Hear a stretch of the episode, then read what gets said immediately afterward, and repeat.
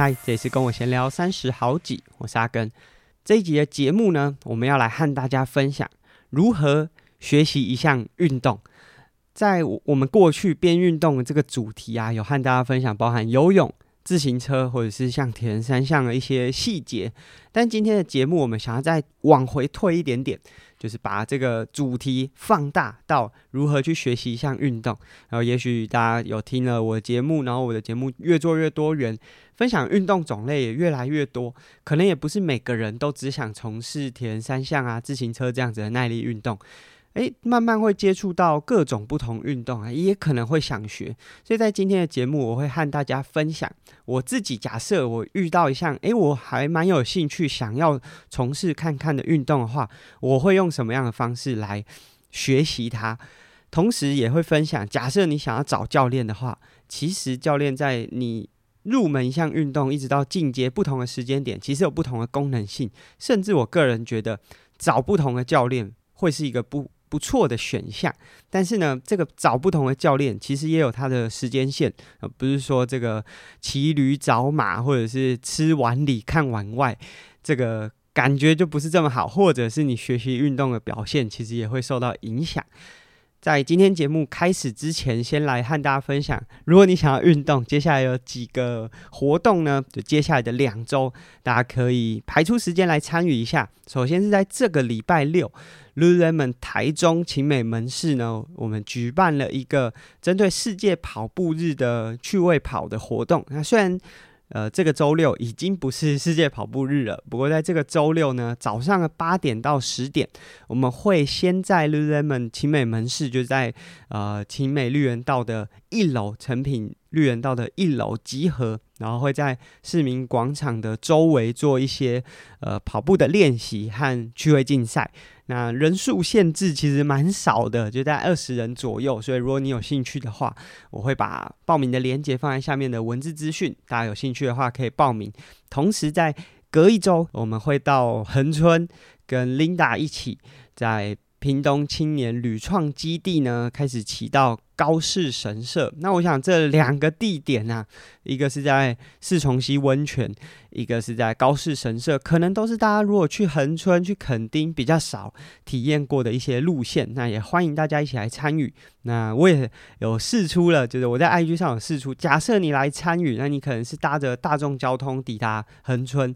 骑完车，你想要北返，你想要往北边回去的话，哦，我目前呢回园林的汽车还有两个座位，就我可以载两个人。那如果大家有兴趣的话，可以私信我，或者是用各种方式联络到阿根。那就是这个活动结束之后，我也会准备往北边移动。那你可以搭我的便车，如果你有需要的话。那这个是这两周呢，分别在六月三号和六月十一号会有。一个是跑步，一个是自行车的活动，所以如果大家有兴趣的话，可以参与。在今天的节目，刚才开头和大家分享说是要分享如何学习一项新的运动。那以我自己来说，我自己的阶段分成三个：第一个就是观察，第二个是模仿，那第三个我自己习惯呢，是我会自己先体验。那我想很多人。呃，尤其是如果没有什么运动经验的话，都会想说，诶，假设例如说看到人家跑马拉松或跑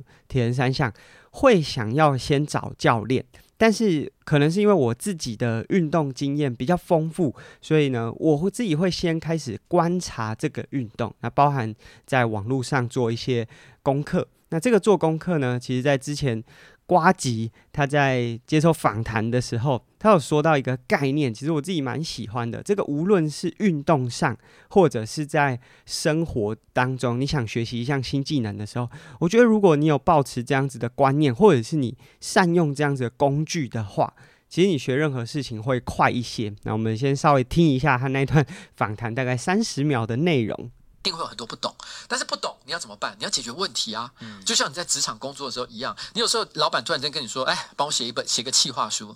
当然，你也可以说老板不懂怎么写企划书，你可不可以教我，手把手的教你？可是我说真的，我觉得真的很厉害。我认识那些很厉害的工作人，嗯，他如果真的遇到不会的问题，他当然会问人。可是你在很多时候他会自己先解决问题。你知道吗？现在网络上，尤其是现在网络上资源这么多，你 Google 一下哦，企划的基本的规格，哇，你就会找到很多范本了，对不对？嗯、然后你可以去看很多别人怎么写的一些经验，你可以读很多书、很多的文章，甚至可能还有 YouTube 影片教你怎么写。你只要多多去研究之后，你马上知道重点在哪里。嗯，对，我觉得是这个样子。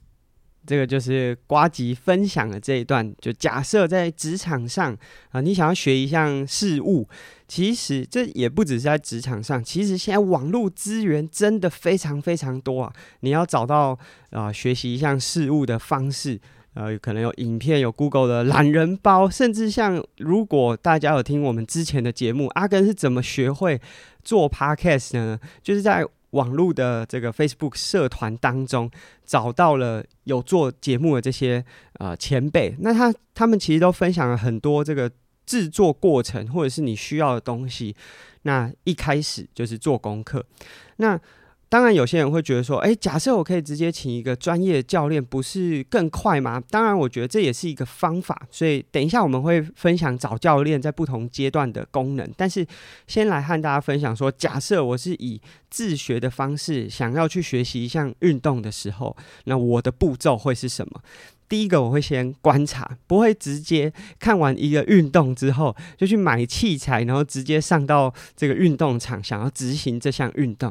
说真的，这样风险是蛮高的。所以虽然说我是自学，但是我会花非常非常多的时间在做功课。那这个做功课呢，包含了器材上你要怎么去选择，或者是你要在哪里做这个练习，会是比较安全、比较符合新手的环境，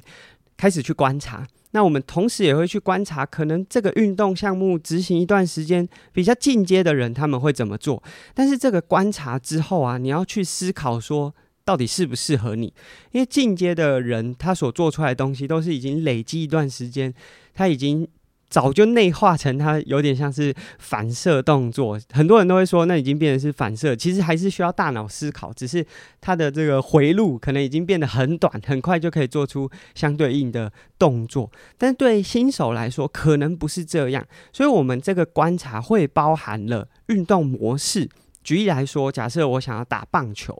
棒球的运动它看起来很复杂，拿着手套又要接球，又要丢球，又要判断球场上的很多呃状态。你如果只观察到这个面向的话，那你上到球场会手忙脚乱，完全不知道该怎么做。所以我们会开始去解构出这个运动可能最单纯的会是什么。第一个，像棒球来说，它可能有非常多侧向的移动，然后又需要好的节奏感。那它在投掷的时候，除了肩膀的动作，诶，身体的动作是怎么样？那我为了要达到这个身体的动作，可能需要哪些面向的练习？所以。这些东西呢，其实是可以慢慢从网络上去找到。那我自己刚开始接触棒球的时候，其实网络的资讯真的很少，唯一有的这种入门教学，大概都是分解动作图，但是他都会拿，例如说当时可能王建民的投球分解动作啊，或者是在日本松坂大辅的这个分解动作。可是刚刚有讲。像这样子很进阶的球球员或者选手，他们的身体所做出来的动作都是已经经过很长时间的累积，所以这些分解动作其实对新手完全没有什么太多的参考价值。它大概只是给你看说，哦，精英的选手是怎么做到这些动作的。但是呢，实际上它其实对入门的选手在学习、入门的玩家在学习一项运动的时候，没有太多的参考价值。所以我们现在。就在网络上开始资讯越来越多了，你可以甚至可以开始找到小朋友的训练课表，例如说儿童棒球这种 U 八啊、U 十二，就是十八岁呃八岁以下、十二岁以下的小朋友啊，他们的练习会做什么？例如说，他们可能要养成棒球这种敏捷性，所以他可能会做很多呃。类似跑步马克操的基本动作，但是它的情境会是在呃比较像是球场的场地，或者是比较多侧向，或者是他为了让呃选手在面对这些，例如说接滚地球，诶，可能会有突发这种不规则弹跳，他可能会利用一些方式来去训练他的灵敏度的一些练习，这个才是我们要去在这个观察过后可以去学习，然后去。执行的。所以观察过后呢，我们就会去模仿我们刚才讲的这些内容，去实际执行看看。那我自己学习的方式，我会自己先体验。当然，这个可能是在呃我很前期，就是可能高中、大学甚至国中的时候，我在学一项运动的时候，我经济能力比较没有那么好，所以我不可能一开始就找教练。所以我的方法是先观察，那观察之后去解构出这个运动的专长特性。然后去模仿，模仿他的动作，但是这个模仿呢，就不是只是模仿表面，就是我为了要学出铃木阳的打击动作，我就去模仿他的动作，因为我们刚才有讲，就他的动作。可能不是那么适合新手或者是刚入门的人要去做的事情，所以这个解构之后，我们真的要拆解成最细微的，就也许是我要开始去做一些反复侧并步，或者是脚步上面的转移。我们现在的前提都是以棒球。那假设你是学游泳的话，诶，你可能会需要先学踢水。其实。包含游泳的这个学习范本，诶，你也可以去看泳池。他们如果在教小朋友的话，他们到底先教什么姿势？他是呃蝶仰蛙字四个姿势，先教什么？那四个姿势里面，他又先学什么？是划手呢，还是踢腿呢？还是他有什么样的教学模式？其实这些东西啊，都是网络上都有的。那为什么那么多人，即便网络上有这些资讯，他还是学不会呢？因为他会先看。进阶选手、精英选手的课表是什么？然后就去模仿课表，所以很多人也有做到观察。也有做到模仿，但他观察的对象是错的。你现在如果是新手，你应该模仿的对象呢，就是那些新手。你可能会觉得说，哎，我已经二三十岁了，还去做小朋友练习，会不会太幼稚？可是其实对于学习一项运动来说，你跟他的程度是一模一样的。所以这个观察和模仿是我觉得，如果你想要自学一项运动的时候，非常关键的两个步骤。那这两个步骤做得好不好，会直接影响到接下来你在模仿过程、实际执行、你开始体验的时候是受伤，还是你真的循序渐进去学好一项运动？假设你一开始就去学那些精英选手啊，例如说，假设以丢棒球来说，你开始看到这个课表是要丢多长的距离，哎，你就直接模仿，哇，你的身体都还没有建立出一个该。完整执行这个动作的动作模式，你就去做这个已经是进阶丢球的距离的话，那当然会受伤啊。所以观察模仿是在体验之前最重要的一个关键。那后面我们会讲教练，教练的功能呢，就是省去你观察和模仿的这个步骤。那进入到自己体验呢，假假设我们先预设这个前提，就是你观察的。很细微，那你在网络上找到的资讯也很符合你目前的情境，然后你开始去模仿，按自己体验了，体验到一定的程度之后，其实你大概已经对这项运动有一定的了解，包含像买器材也是一样。以我们假设一个人完全不懂棒球的前提，他可能要买球棒，要买手套，诶，你要知道你需要什么样的器材。这其实是需要花蛮长一段时间去学习、去了解，甚至以我自己讲，我们现在就把这个学习的情境转换到自行车上面。我印象非常非常深刻，就是啊、呃，在我们之前很多的访谈节目都有说，我们之前呃，我开始骑车是因为本来我肩膀受伤之后，第一个想从事的自行车运动呢，目标是想要环岛，所以当时我就会去看很多。环岛的资讯啊，他们都骑什么车？那假设从现在这个观点，就我已经很熟悉单车，诶，你会发现什么车都嘛可以环岛，公路车也可以环岛，登山车也可以环岛，那平把车甚至 U bike，只要呃这在这个符合法规的情境之下，诶，都是可以环岛的。那当时我就会去看，说我如果想要环岛，我最想用什么样的方式环岛？我是想要很竞速呢，还是我想要用一个比较 chill 的方式？所以当时我的想法就是，我不希望太慢，可是我也不希望竞速到公路车。所以我当时买的第一台车呢，是捷安特的 Iguana，它是一台平把，呃。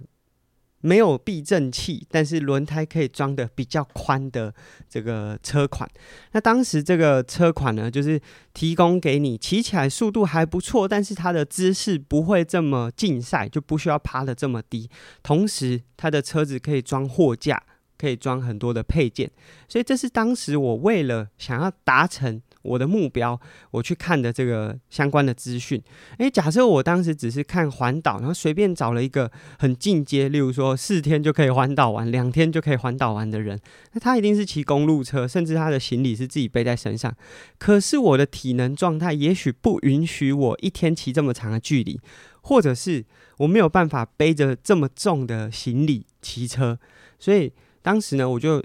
马上筛选掉了公路车的这个选项，那当然还有其他原因，就是呃 公路车很贵，那这也是其中一个原因。总之，这是我刚开始接触单车，因为我是以环岛为出发点，然后我评估了我的体能状态、我的骑车经验，我可能会面对到骑乘的天数、每天的距离。我评估过后，我觉得也许 Iguana 这个平有点类似平把公路车的状态。诶，其实以现在的观点来看啊，它有点像是 Gravel 的设定啊，就是它避震，我有点忘记它到底有没有避震器。总之，它的避震器真的是可有可无。那它的轮胎是有点像城市胎，但是带有一点点就是比较深的排水线，搭配平把的设置。那这就是如果你想要骑长一点的距离，那它的器材都很符合。那假设你要稍微就是呃复杂的环境，我指的是，例如说你是骑公路，但是哎、那天运气不好遇到下雨，那它的整个车辆设定也都符合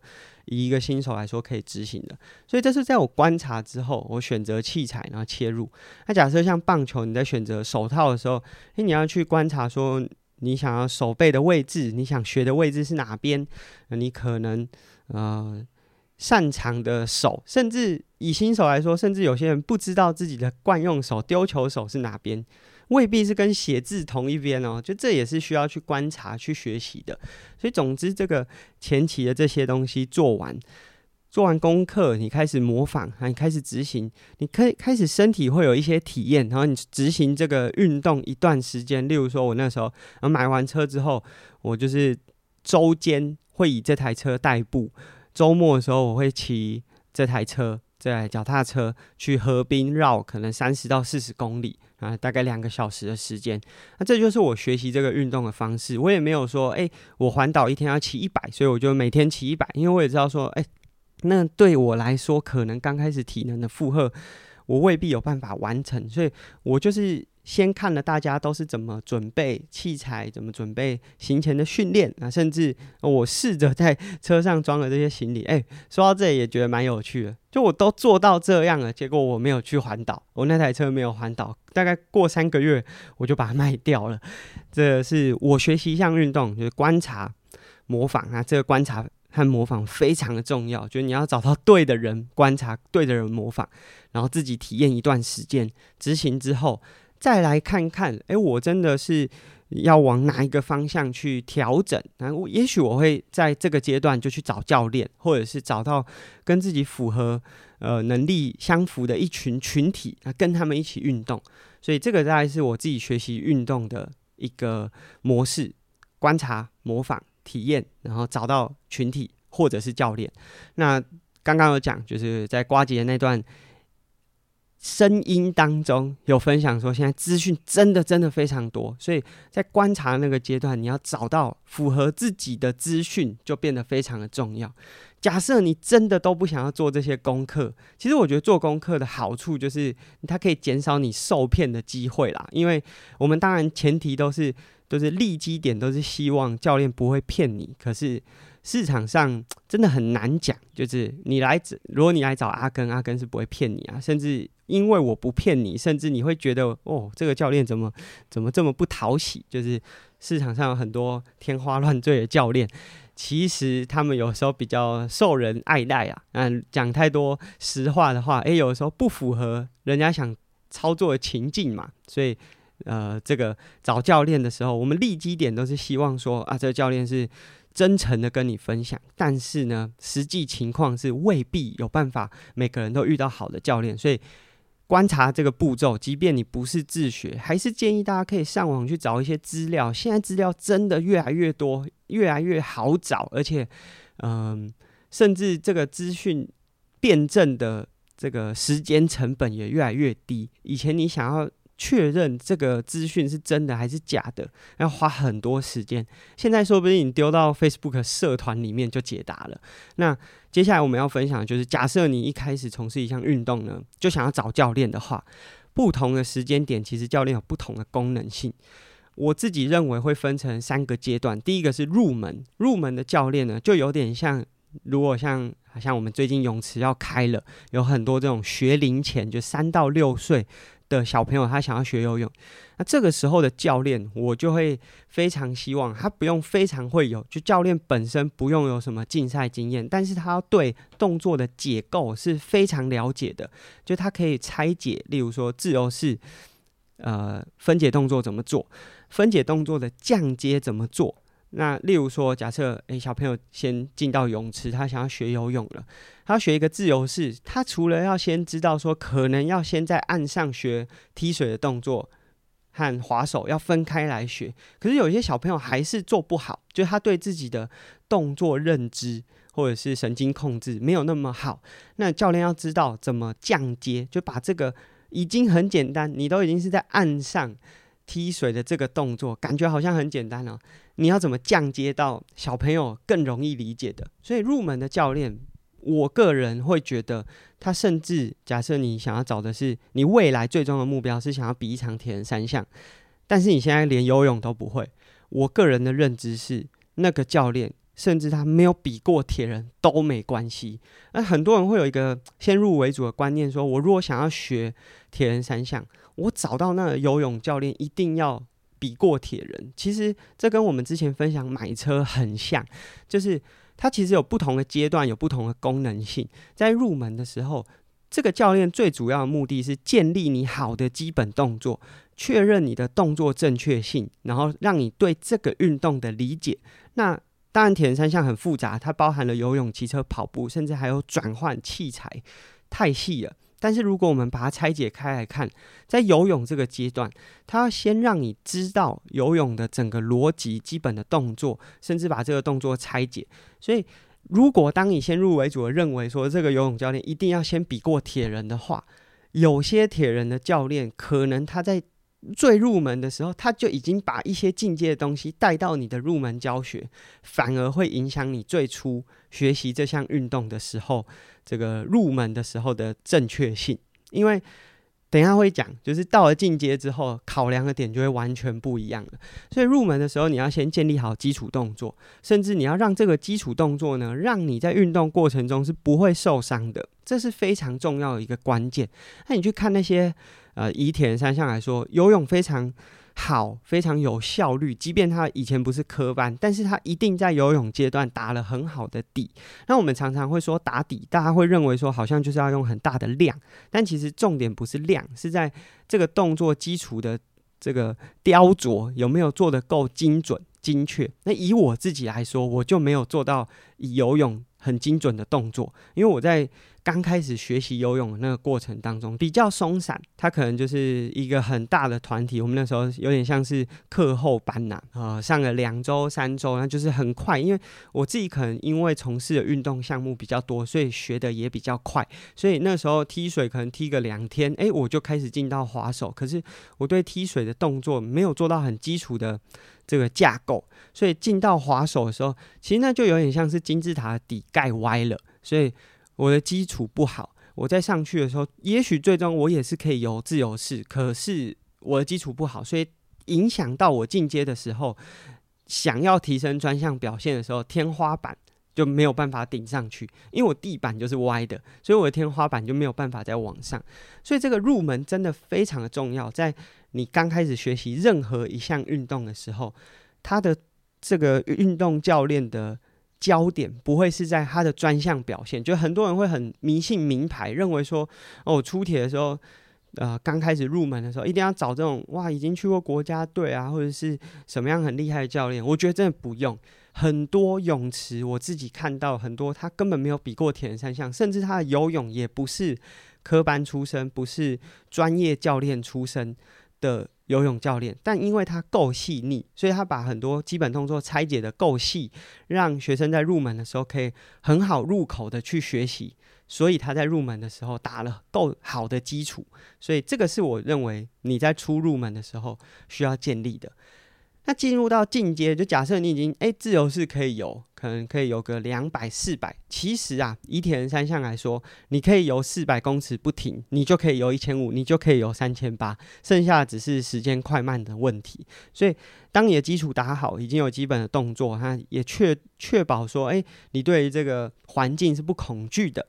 就会进入到进阶。那进阶的焦点就会完全不一样，就会变成是以专项性、专项性的。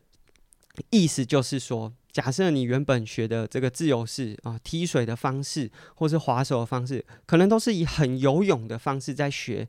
这个自由式。可是，假设你想要从事的是铁人三项，铁人三项就有它的专项性。例如说，我们不希望脚踢这么多，可是它要很有效率，那它的模式就会和传统在学这种自由式，可能目标只是游完一百公尺。会有完全截然不同的这种练习方式，所以到了进阶之后呢，它的专项性会变得很高，甚至它会考量后续。以铁人三项来说，就是你游完泳之后有骑车有跑步，所以它的专项的。内容就会带入很多进去。那以棒球来说，你刚开始在入门的基础，可能是在学丢球，那每个动作你都会就是好像一板一眼的去做完。可是进入到进阶之后，你要连贯，你就不能把每个动作做得这么确实。就当然它还是确实，但是你不能把它变得好像一格一格格放在做，你要把它串联得很好。甚至有时候为了争取时间，它可能会。简化某些步骤，或是跳过某些步骤，那这是进入到进阶，所以进阶的教练就真的需要有从事这项运动经验的。那他要去考量你从原本这个基础的，呃，假设是铁人三项的游泳，诶，你要进入到稍微进阶的时候，你要怎么去稍微调整一下，针对这个专项所需要的技能，再去做调整。那这个时候，其实入门为什么重要？就是假设你的入门基础打得不够好，你根本没有办法在专项开始加入之后去学习如何调整，因为你没有调整的空间啊。你如果基础不够好的话，你光是在里面存活都有困难，你怎么有办法去调整这个运动当中的小细节？例如说踢腿的频率，呃，划手的方式。就例如说游泳有这个高轴抱水，有直臂，这些东西是假设你基础都没做过，你怎么知道专项的时候你要怎么调整？所以进入到进阶呢，教练的功能性就会再转换成专项。那其实还有下一阶就是精英。假设这个精英当然不是只说职业组，而是诶，你开始针对这个项目已经变成是占了你整个运动生活可能九十趴甚至百分之百，就是。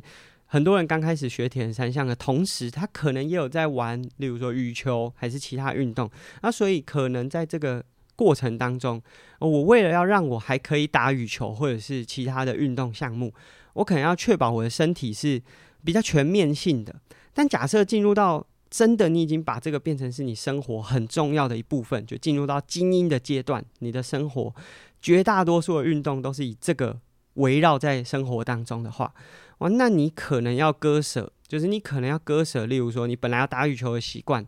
那其实打羽球它的侧向很多，但是在比铁人三项是不需要的，那这时候就会割舍。所以到了精英层级，目标当然这胜利的定义对每个人不一样，有些人就真的是要拿到冠军，可是胜利也有可能指的是 PB，就是你想要一直突破自己的 PB。那到了精英。他的立场就会完全不同，就是他真的会开始割舍掉一些东西。所以简单来说，在选择教练的时候，入门呢是比较扎实，但是他可以很细腻的去把每一个动作做的，就是让你学到，然后确保这个动作的正确性、训练的安全。到了进阶，他开始有专项性了，他会去思考，如果你想从事这个专项运动的时候，你可能要。涵盖的范围会很多，然后你可能要把原本的基础动作再去做一些调整。到了精英呢就不一样了，就你可能本来在进阶的时候，你还有一些别的生活嗜好或者是其他运动的喜好。到了精英，为了追求这个胜利，这个胜利可能指的是冠军，有可能是呃个人的成绩往上突破，那你可能就要割舍。那这个割舍就范围就很多，所以找教练的话，每个阶段会有不同的呃方式。当然，也不是说没有教练可以一次涵盖三个阶段，也有这样子的教练。但是我觉得比较不适合，为什么呢？因为其实每个教练在做每一个阶段的时候，其实他都会消耗很多的能量。这个能量可能包含入门的时候沟通的能量，你要去思考怎么跟一个入门者、完全对这个运动没有概念的人沟通，所以他需要转译。转译听起来很简单，就是只是换个方式讲话，可是它也是一门技巧。所以入门的教练假设要花很多时间在转译上面，他可能在进阶的教学技巧上面就会受到影响。所以我自己的期待是，就是每个教练做不同阶段的事情。那以我自己现在来说，我做了很多基础的，就是我做很多可能是小朋友的，可能是入门的铁人，所以我就割舍掉很多稍微进阶的这个面向，或者是甚至是精英的面向。那当然还是可能会有人来找，但是每个教练如果他可以定调他自己是在哪一个区段，而不是想统包的话。其实我会比较建议找这样子的教练，然后在不同的时间点。那再来还有一个很重要，就是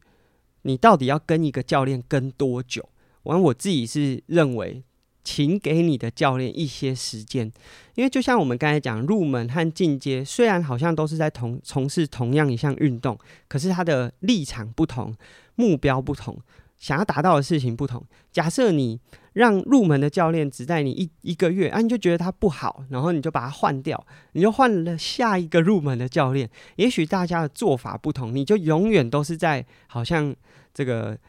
骑脚踏车起步的阶段，赤壁踩起来会比较重。你就会每次都觉得，哎，我怎么找每个教练，好像起步都好辛苦，然后我都还没有做到，我感受出有这个进步的效果、进步的成果的时候。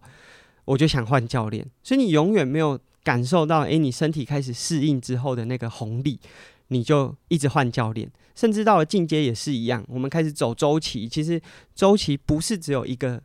这个学派，它其实有很多方式。有些教练是比较倾向赛前还有大量的，有些教练是减量减得很快的。其实每个教练都有带出过冠军的选手，那每个。教练其实也都很厉害，但是如果你没有给这个教练足够的时间或足够的信任的话，其实你自己根本感受不到那个进步的过程，你就已经又重新需要去适应一个新的模组。所以，这个给教练要多少时间？我自己认为少则三个月，我觉得三个月已经很少了。就是如果你只用了三个月，然后你就把这个教练换掉的话。其实很多时候，你根本还没有让你自己适应这个训练模式，而且甚至我我可以想象，假设你三个月就换掉教练，代表你在第一个月、第一个半月，其实你就已经开始对他的课表产生一些不信任和没有完整的执行。那你怎么可以因为你自己没有完整执行，或对课表不信任，就认为说是教练的问题呢？所以在我们之前的节目也有和大家分享说，以为啊是在。科学化训练，好像找教练都是以这个专业表现、专业能力为主。可是其实大部分的人在找教练都是情绪化的。你只是找到一个臭气相投、愿意倾听你，然后符合你的风格的。所以，假设你真的找了一个教练，给他一点时间，我觉得三个月是最短。真正好的教练，可能你都需要花到半年、一年，甚至两年以上的时间，你才会真的。就是到了那个顿悟的阶段，因为我想大家在学习一项运动的时候，都有一个阶段，就是你从好像，例如说游泳游自由式一百公尺都游不太完，到突然有一天，你突然找到那个 turn，你好像突然哎、好像可以游很久。教练也是一样，就是你跟一个教练配合，这个是需要一点时间，让你自己去感受，然后甚至让你开始习惯这个执行课表的方式，所以。我们都觉得说找教练都要找最专业的，呃，这个市场评价最高的。其实我觉得你只要找到合拍的，相信他，给他时间，可能半年、一年甚至两年的时间，其实每个教练都可以带出冠军选手。那为什么会有差异性？为什么有人喜欢，有些人不喜欢？我觉得单纯就是频率上对得上，对不上。那这是我们今天和大家分享如何学习一项运动，包含了我自己的经验和找教练。那以我自己现在稍微有一点经济能力之后，我就会觉得，如果可以，你可以观察一段时间之后，直接找教练，就不要再去做像我前面讲的模仿啊，然后自己体验。因为这个也许是因为我自己小时候运动的经验够多。那我自己小时候从跑田径，就是八百公尺、四百公尺的这个项目，然后一直到接触可能像足球，那我也打过这个区运，就是呃台北市区。我指的不是很早以前的那个台湾的区运会，我是指大同区的桌球的比赛。所以我持拍类的运动也打过，我也跑步、踢足球，后来接触棒球，然后到自行车、铁人三项。所以也许是因为我从事的运动项目够多，所以让我在如果想要做模仿的时候，我可以大概把之前的这些运动里面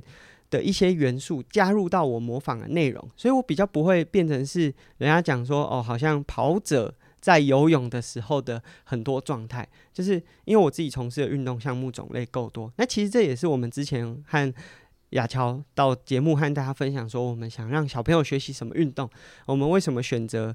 也许之后会想让他学幼儿体操和游泳，因为这些运动都是比较多面向的，它不是一个比较重复性高，可是呃，好像你都只有在同一个动作模式底下。游泳有水水中的感知，体操呢，它有非常多不同面向的运动模式，也是我们个人经验。因为我们以前在上体操的时候，发现哦，学完体操对自己身体的认知，突然好像那个脑洞大开。那这是我们自己的学习方式，借由自己的观察。自己的模仿，然后再自己体验。那这里也再补充一下，这个模仿真的不是乱练乱模仿。就同样一个，例如说棒球丢球动作，其实你光是看外面外表，就是它好像就是啊脚抬起来往前踩丢出去，但是它的细节其实非常多。什么时候哪一块肌群要出力？出力其实相对简单。什么时候要？不出力才是最困难的，就是像我们丢球的时候，有需要用到前侧，就胸大肌啊，前侧的三角肌，也有需要用到背肌后侧的这个肩膀的肌群。什么时候哪些肌群要出力相对简单？什么时候那些肌群不要出力，不要跟拮抗打架？那个才是困难的，所以模仿看起来好像只是表面，可是其实它实际要看的，除了运动，刚才讲还是运动哦，甚至你连生活模式可能也都要去观察、去模仿。那假设你不想要做这些，找教练是一个很好的方式。那教练在不同时间点，其实有不同的功能性和他应该。聚焦的东西是不同的，所以我觉得不是每个教练都有办法从入门一路带你带到进阶，带到精英。其实不同时间点找找不同的教练是很好的，所以这个教练有没有愿意和很多教练一起共同合作？其实我觉得是选教练一个很重要的关键点。很多教练会很担心自己的学员流失，所以就什么都不和外部的人合作。那我觉得这种教练说真的，就直接就可以画叉叉。大部分这些好的教练，因为他知道他没有办法一一路把你从入门带到精英，所以他会试图把你推给其他教练，让其他教练协助在不同阶段的功能。这样子的教练呢，至少在心态上比较开放，然后同时其实他也可以更专注在他比较擅长的那个区块。那找教练的时候，拜托给。教练多一点时间，如果你只给他一个月、三个月就把他换掉，你根本还没有品尝到他训练所带来的红利，你就又要重新适应一个新的训练方式，所以你永远在这个上坡起步，你永远没有往前进的感觉。这是我们今天分享如何学习一项运动。假设大家是在台中想学游泳的话呢，我们的泳池新大附中的泳池在六月一号要即将开始了。啊、包含课程啊，或者是相关的方案，就无论你是想要自己进来游，还是你想找团体课、私人课的教练，我们也都已经有相关的表单可以填写，一样会放在今天的文字叙述当中。如果喜欢我们的节目呢，可以在 Apple Podcast 上面订阅我们节目，或者是在 Spotify 留言给我们一些回馈。那我们下集节目见喽，拜拜。